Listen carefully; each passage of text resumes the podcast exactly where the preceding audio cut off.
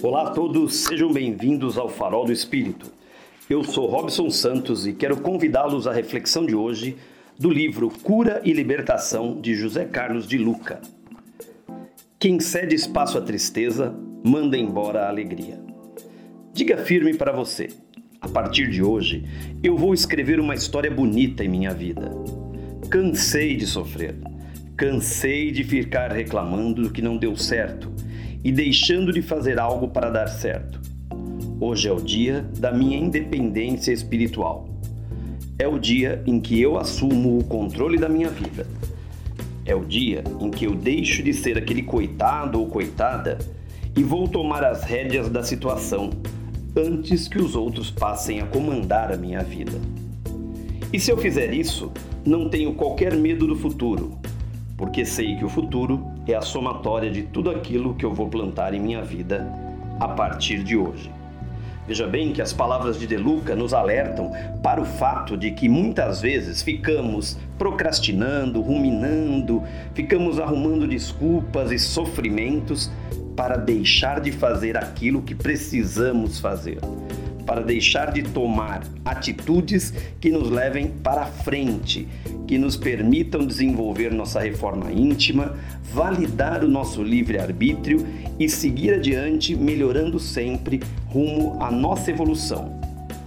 Por outro lado, aqueles que sofrem, que reclamam, como eu costumo dizer, que tem a síndrome de Hard.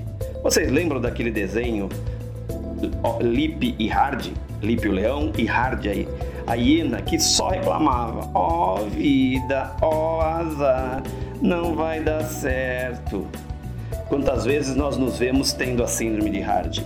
Quantas vezes nós nos vemos repetindo que não vai dar certo, ó oh, vida, o azar é difícil. Então está cheio. Então, este é o momento para todos nós deixarmos de lado as reclamações, esses sofrimentos, tristezas, a reclamação de que não deu certo, não vai dar certo, mas também não podia dar certo, já tinha que dar errado. E realmente buscarmos a nossa independência espiritual, buscarmos o momento de assumir o controle da nossa vida, deixar de ser aquele que sofre de coitadismo, que todos olham com dó. Coitadinho e esse dó que todos nos olham é só um coitadinho, coitadinha. Nossa, tudo dá errado quando ele ou ela tenta fazer. Esse dó não nos ajuda em nada. O coitadismo nos coloca para baixo e nós precisamos, como diz o samba, levanta, sacode a poeira e dá a volta por cima. É isso que nós precisamos fazer no nosso dia a dia assumir as rédeas da nossa vida, tomar conta da nossa vida, comandar a nossa vida. Mas Robson, e se der medo? Vai com medo mesmo. Até os heróis têm medo, mas eles os enfrentam.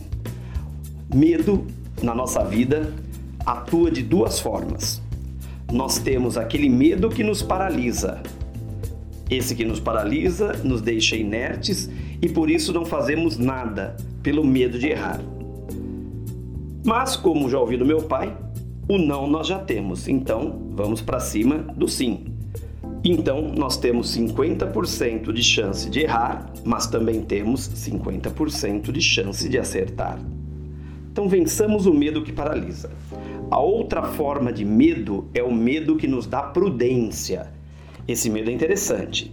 É o medo que nos faz olhar do alto de um edifício, lá da janela, no vigésimo andar para baixo, aquele frio na barriga, fala, meu Deus, e a gente se afasta. É aquele medo que não vai fazer, ah, eu vou pular daqui lá para baixo para sair voando. Não, esse medo é o medo que nos alerta. É o medo que no momento em que eu vou pular em um rio, uma piscina, eu paro para pensar, mas eu estou preparado para pular? Eu sei nadar? Então vejam que o medo faz parte da nossa vida. Agora, como nós escolhemos lidar com ele faz toda a diferença. Então, caríssimos irmãos, é momento de seguirmos em frente. É momento de respeitar o medo, com certeza, o medo do futuro, o medo que nos dá prudência, mas ao mesmo tempo buscar o entendimento, como termina aqui De Luca, que o futuro é a somatória de tudo aquilo que eu vou plantar em minha vida a partir de hoje. Comecemos a semeadura para colhermos uma vida plena. Um grande abraço e até o nosso próximo papo.